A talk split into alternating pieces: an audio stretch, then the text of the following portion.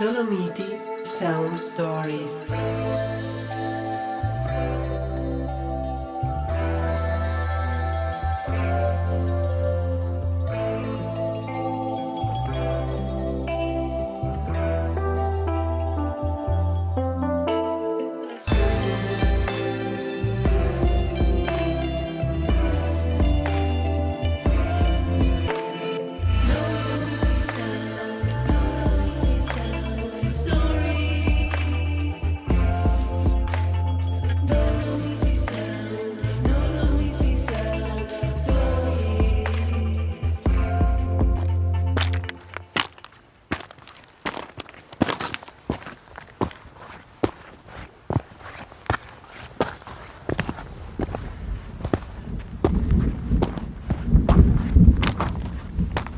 Proprio tempo da lupi oggi.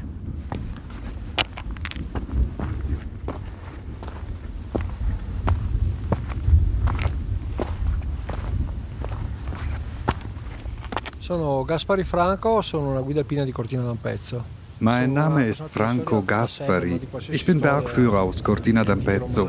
35 Jahre lang habe ich diesen Beruf ausgeübt. Seit 1986, als ich meine Zulassung gemacht habe, bin ich Mitglied der Bergwacht und der Eichhörnchengruppe, einem privaten Kletterverein hier in Cortina.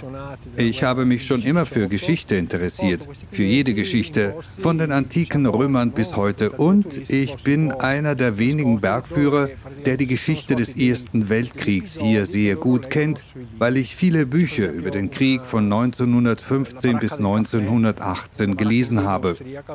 Nach der 100-Jahr-Feier gab es einen Boom von Veröffentlichungen und auch einen Boom von Fans des Krieges von 15 bis 18. Und ich führe diese Leute an Orte, die nicht von Touristen besucht werden, an Orte, die ein wenig versteckt sind, wo die Ereignisse, über die sie in Büchern lesen, tatsächlich stattgefunden haben.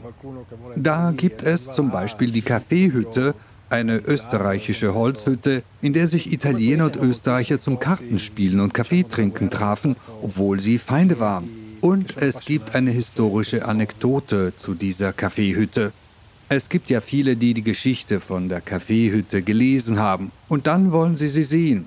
Sie befindet sich aber an einem wirklich unwegsamen Ort. Man muss klettern, um dahin zu kommen denn sie existiert eigentlich nicht mehr. Es gibt dort nicht mehr viel zu sehen. Aber wenn ich dann jemanden mitnehme, der dorthin will und er es schafft, merke ich dann, er fühlt sich wirklich zufrieden. Er ist glücklich, dort gewesen zu sein. Es gibt viele Kriegsschauplätze, an die ich die Leute mitnehme, die sich für diese Dinge interessieren. Von diesen Schauplätzen gibt es unendlich viele, kann man sagen. Hier verlief die Front praktisch um die ganze Gegend hier herum. Dieser Ort wurde aufgegeben, weil das Tal hier so breit ist und der Ort konnte nicht verteidigt werden. Aber die Österreicher hatten sich auf den Bergen um Cortina dann verschanzt. Die bogenförmige Front verlief also wirklich nördlich von Cortina und überall in den Bergen von Cortina gibt es Hinweise darauf. Es gibt Stellen, an denen noch eine Menge Zeug liegt, diese Stellen, an denen keine Touristen vorbeikommen, sind halb versteckt. Man kann immer noch viele, viele Dinge finden, denn es wurde in den zwei Kriegsjahren viel Material hierher in die Berge gebracht.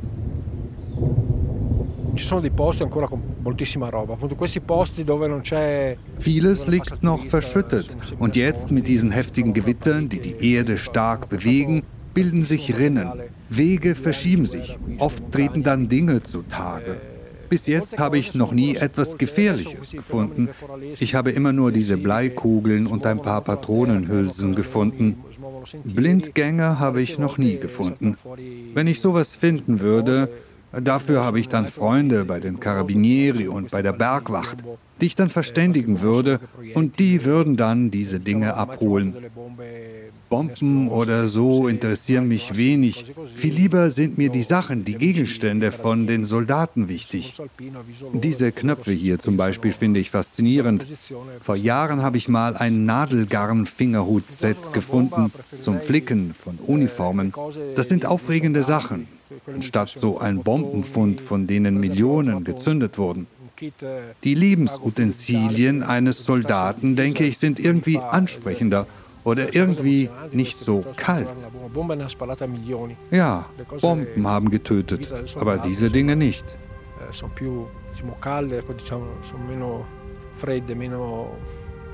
Se la bomba ammazzava, ma queste cose qua no.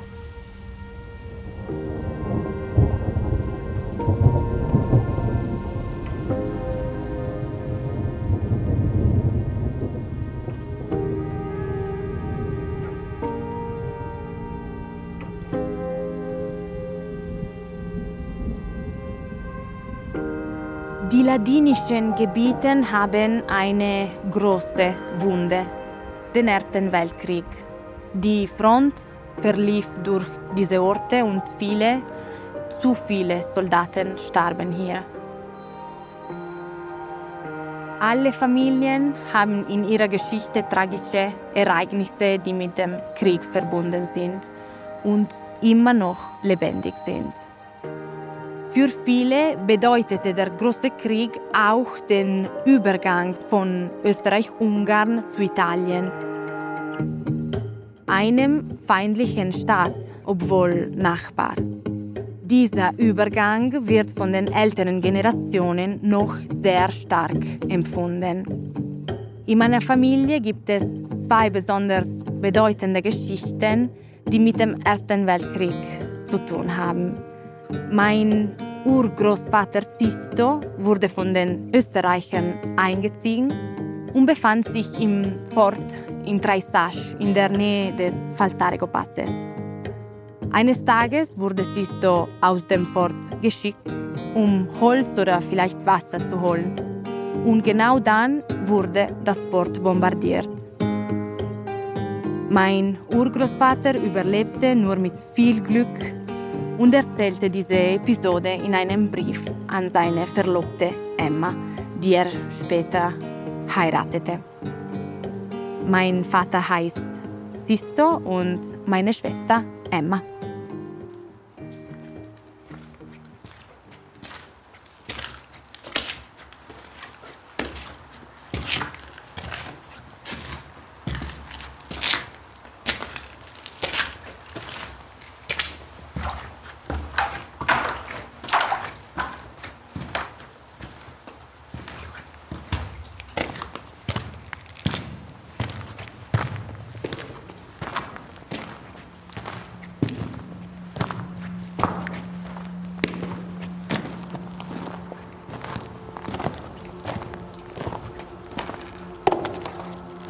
Sind hier vom äh, Festungshof eingetreten über diese langen Gänge. Und ähm, diese Gänge führen hier zu den Mannschaftsunterständen, sind diese großen Räume, äh, die, äh, wo eben die Garnison unterkam. Und ähm, diese Räume sind heute sehr groß mit sehr hohen Decken, weil ja da auch die Zwischenstücke fehlen. Es wurde hier nach dem Krieg äh, alles weggerissen, was nicht nied- und nagelfest war. Das war so üblich. Und äh, übrig geblieben sind diese großen Räume. Wir gehen hier jetzt über diesen Stollen rüber zu diesen Nischen, wo eben äh, ursprünglich die Särge mit den Leichen der Gefallenen aufbewahrt worden wären. Ich sage wären, weil es ist hier nie wer gefallen in dieser Festung. Diese Festung wurde äh, in Wahrheit eben geräumt in den ersten Tagen des Ersten Weltkrieges, weil es bereits ein obsoleter Bau war für die damalige Zeit. Und äh, deswegen ist hier nie jemand eingefügt worden.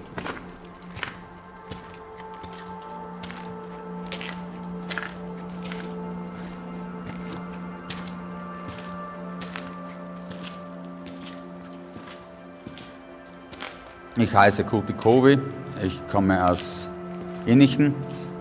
Äh, ich bin äh, Historiker und beschäftige mich seit eh und je mit kulturellen Themen.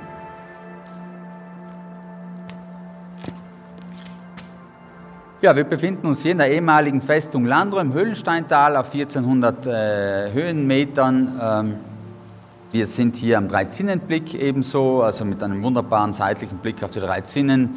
Der gesamte Kristallostock vor uns, also äh, ein Bild für die Götter sozusagen. Ein Wahnsinn und fast unglaublich, dass hier äh, überhaupt mal gekämpft wurde, denn genau hier verlief die Frontlinie des Ersten Weltkrieges vor über 100 Jahren und äh, wo eben die Festung Landau ein Teil, ein Teil davon war, in diesem Fall österreichischerseits. Auf dieser Wiese vor der Festung befindet sich dieses kleine Wäldchen. Äh, in diesem Wäldchen sind äh, so Steinhäufen, die letzten Reste des Hoteldorfes Bau sind.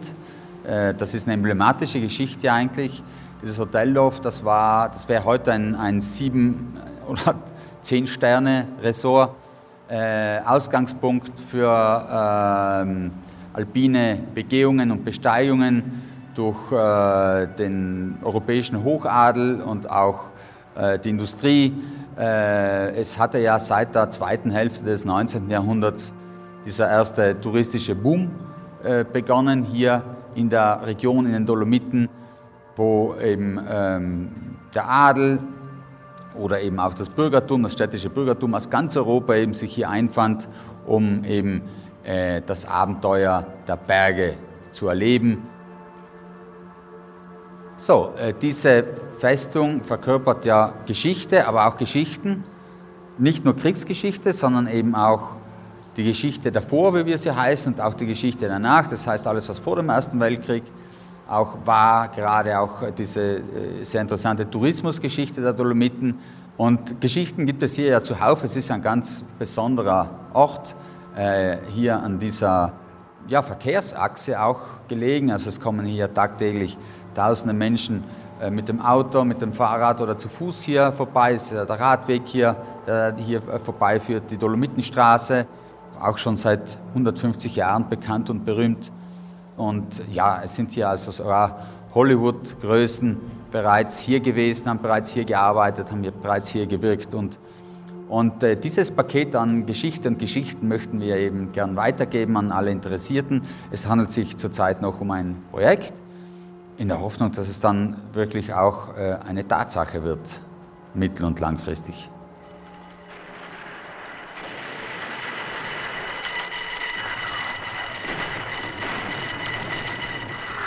Mi scusi, capitano. Sono salito a dare un'occhiata. Le nostre linee sono qua sotto. Il nemico è su quell'altura davanti a noi.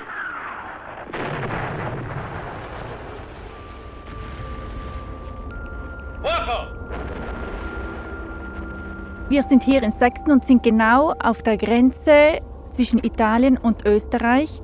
Rund um den Kreuzbergpass befinden sich 15 Bunker, die für den Zweiten Weltkrieg hergerichtet wurden.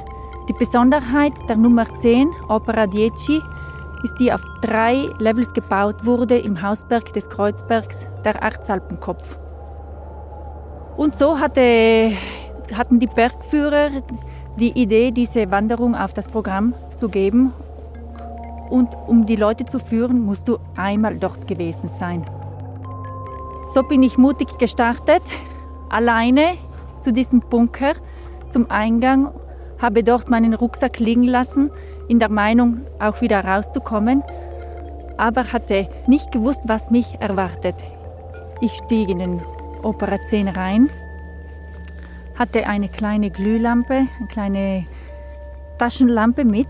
Ich wusste, dass es dort dunkel wird, aber dass es so groß ist auf drei Levels und diese Ruhe, die mich dort wahnsinnig gemacht hatte und auch nicht mal so richtig wusste, wo ich entlang gehen. Es auf allen Mauern waren Pfeiler und einer sagte dort raus, der andere rechts, der andere links, vorne zurück und war eigentlich eingeschlossen in diesem Bunker. Aber ich wusste, es war eine Galerie, die rausführt. So bin ich weitergelaufen und hatte nicht mehr den Mut, alleine zurückzugehen, weil ich einfach in äh, panische Angst bekommen hatte. Stieg auf der Rückseite raus, habe die Runde gemacht, meinen Rucksack wieder einzu, einzu, mitzunehmen und bin wieder zurück nach Hause.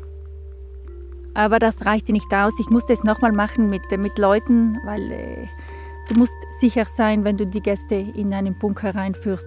So startete ich mit den Freunden und mit einem Teil der Familie, habe das Ganze nochmal gleich gemacht. Wieder in den Bunker rein, mit mehr Licht, mehr Stimmen, dass man nicht diese unendliche Ruhe in den Ohren hat, habe den Bunker erforscht und zum guten Glück habe ich auch meinen Pfeiler gefunden, der mich auch immer wieder zu dem Ausgang rausbringt.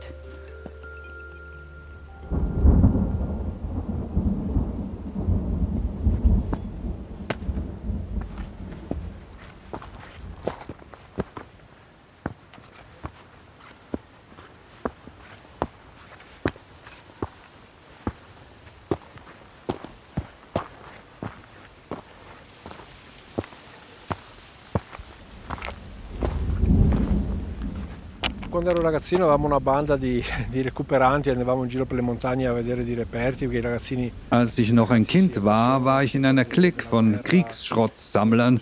Wir gingen damals in die Berge, um Kriegsrelikte zu suchen. Kinder sind leidenschaftlich an diesen Dingen aus dem Krieg interessiert. Und so bin ich viel herumgekommen und habe meine Eltern zur Verzweiflung gebracht, weil ich ab und zu diese gefährlichen Dinger mit nach Hause brachte. Mein Vater hat sie dann immer in die Flüsse geworfen, hier in dieser Gegend. Ich war damals um die 14 Jahre alt. Wenn ich jetzt so darüber nachdenke, war das ganz schön gefährlich, weil wir ja an kaum zugängliche Orte kamen und wir hatten keinerlei Kenntnisse im Bergsteigen, also war es immer ein echtes Abenteuer. In den vielen Tunneln, die es da gab, lag noch vieles rum, viele Kriegsrelikte. Ich fand einmal einen noch intakten Tunnel nördlich von Cortina, weil sich ein Loch im Boden aufgetan hatte und sprang da hinein. Und dort standen noch alle Betten und die Munitionskisten und anderes Zeug. Aber als Kind hat uns das nicht interessiert. Das Wichtigste für uns war die Munition, die wir mitnehmen konnten. So nahmen wir alles mit. Dann haben wir es auf einer Wiese vergraben. Ich weiß gar nicht mehr wo genau. Aber wir haben dort zum Beispiel auch sehr schöne Keramikpfeifen mit Kaisermotiven darauf gefunden. Aber wir haben diese Dinge kaum beachtet. Auch die Feldflaschen nicht und all die Blechnäpfe, all dieses Zeug, denn für einen Jungen ist das Wichtigste die Waffe. Mit einer Waffe oder wenigstens mit einem Teil davon fühlten wir uns vielleicht männlicher. Ich habe noch diese Keramikpfeifen zu Hause. Ich habe nur noch Keramikpfeifen und ein paar Feldflaschen. Die sind wirklich schön.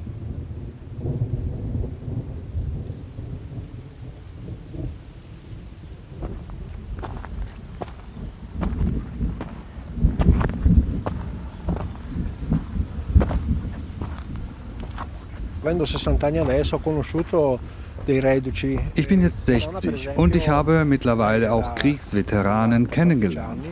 Meine Großmutter zum Beispiel war im Ersten Weltkrieg 14 Jahre alt. Sie und viele junge Mädchen aus Cortina schrieben Briefe damals für die italienischen Soldaten, weil sie alle Analphabeten waren.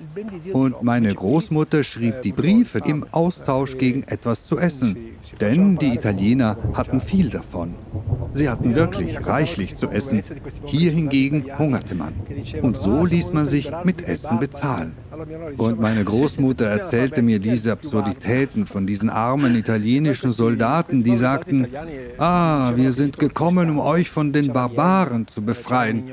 Darauf sagte meine Großmutter, ihr könnt doch nicht einmal lesen und schreiben. Wer sind da also die Barbaren? Und die italienischen Soldaten, die glaubten, dass Wien direkt hinter dem Monte Cristallo läge. Sie waren also furchtbar unwissend. Meine Großmutter erzählte mir sogar einmal, dass ein italienischer Soldat zu ihr sagte, wie heißt euer Papst, der in Wien ist? Meine Großmutter sagte ihm, nein, sehen Sie, unser Papst ist in Rom. Nein, unser Papst ist in Rom, nicht euer, erwiderte er. Das muss man sich vor Augen halten und das ist erst 100 Jahre her. Es ist ja nicht so, dass wir über die Steinzeit reden. Naja, es sind schon sehr interessante Geschichten, aber auch traurige. Und als die Österreicher hierher kamen, als sie für ein Jahr zurückkamen, weil die Italiener im November 1917 von hier zurückwichen, wurde mein Großvater, der ein kleiner Junge war, von den Carabinieri eingefangen und nach Italien gebracht, denn wäre er hier geblieben, die Österreicher hätten ihn in eine Uniform gesteckt und die Italiener hätten ihn so als Feind vorgefunden. Alle Jungen aus den Jahrgängen 1898 und 1899 waren damals zu jung, um Soldaten zu sein. Sie wurden nach Italien gebracht, um dort zu arbeiten.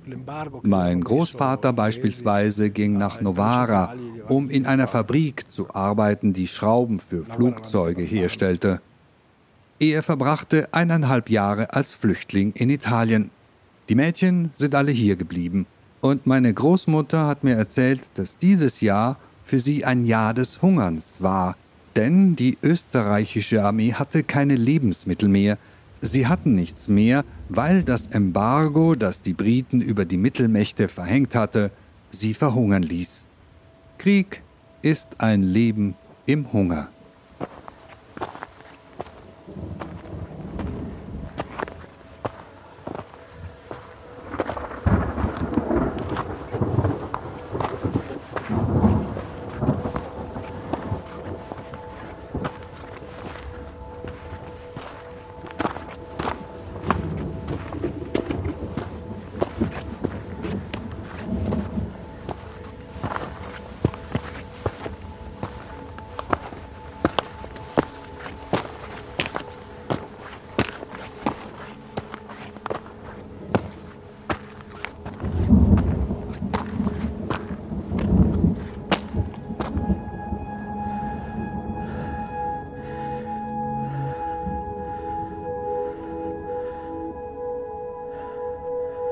Eine andere Geschichte betrifft äh, meinen Ur-Urgroßvater Tonedeo, Antonio Di Mai, einen Bergführer aus Ampezzo, sehr berühmt, der auch äh, König Albert von Belgien in die Berge begleitet hatte. Als der Krieg ausbrach, wurde er von den Österreichern nicht eingezogen, weil er schon alt war, fast 50 Jahre alt und acht Kinder hatte aber eines Tages baten ihn einige italienische Offiziere, sie gegen Bezahlung auf die Tofana di Rozes zu führen, um gegen die österreichischen Soldaten zu kämpfen, die jedoch Tones Landsleute waren. Tonedeo lehnte dieses Angebot ab, da er ein Tiroler war und seine Landsleute nicht verraten wollte und aufgrund dieser Entscheidung geriet er jedoch in eine Reihe von Problemen, wurde inhaftiert und anschließend zwei Jahre lang in Florenz interniert. Nur dank der Intervention des belgischen Königs Albert, der alte Freunde, konnte er freigelassen werden und nach Hause zurückkehren.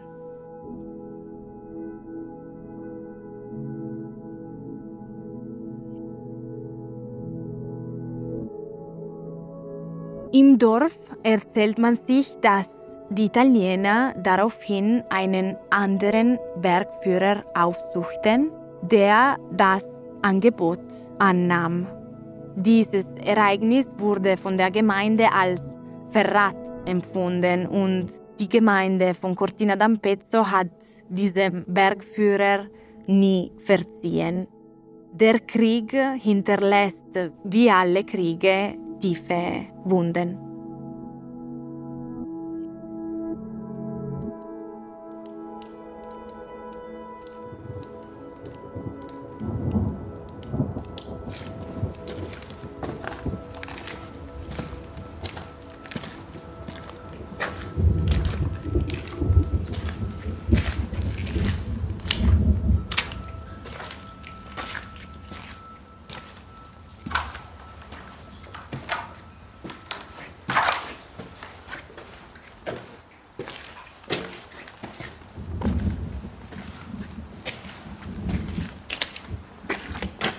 Kulturelle äh, Dimension auch des hiesigen Tourismus ist ja eben auch durch die geografische Lage gegeben, äh, gerade was äh, eben auch die Geschichte des Ersten Weltkrieges anbelangt. Äh, unsere Region ist eine Grenzregion, es ist eine Region, in der man auch mehrere Sprachen spricht, damals wie heute. Und äh, äh, gerade unsere äh, touristischen Städten und Naturdenkmäler befinden sich gerade auch, das betrifft übrigens das gesamte Gebiet des Dolomiti Superski, befinden sich gerade entlang der ehemaligen Frontlinie. Das heißt, da wo man vor über 100 Jahren sich bekämpft hat und wo, wo wirklich auch Leute äh, ihr Leben gelassen haben, genau da ähm, trifft man sich heute. Äh, man ähm, übt äh, Freizeitaktivitäten aus und äh, man, äh, man hat Spaß und hat eine gute Zeit. Und das ist eigentlich ein gutes Zeichen.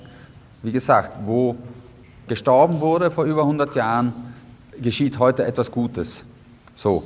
Und aus diesem Grund und aus diesem Blickwinkel ist es äh, sehr wichtig, auch einen Kulturtourismus, der gerade auch dieses Thema aufgreift, das Thema des Ersten Weltkrieges, das aufzugreifen und in einem europäischen Geiste, der uns ja sozusagen allen lieb sein sollte, zu benennen und, und, auch, äh, und auch wieder zu, wiederzugeben.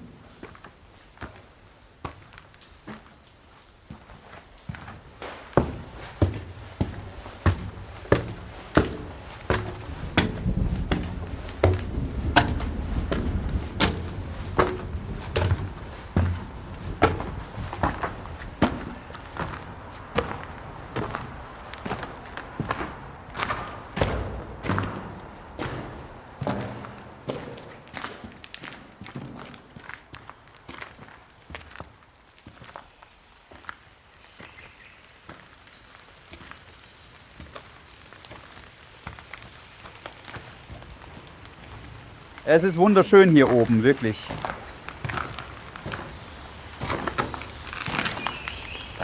Dies war die obere Batterie. Hier waren die Kanonen direkt auf dem Dach. Heute regnet es, aber hier haben Sie einen wunderbaren Blick auf den Cristallo.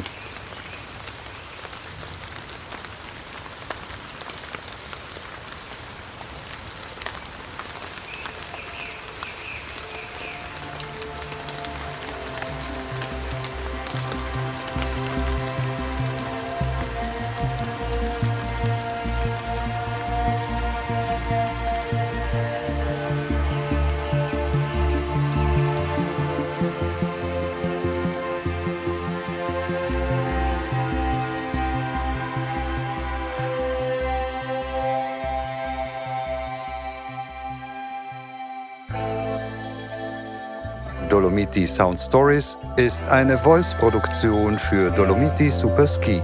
Moderation Margherita Menardi und Ulrike Innerkofler. Regie Gianluca Stazzi und Paolo Barberi. Musik Gianluigi Gallo. Ton- und Postproduktion Gianluca Stazzi. Schnitt und Mischung Alessio Belli. Redaktionelle Unterstützung Elisa Cozzolino. Produktion Andrea Maltagliati und Giovanna Surace. Sprecher Carlo Emanuele Esposito. Deutsche Übersetzung Reinhard Uhlmann.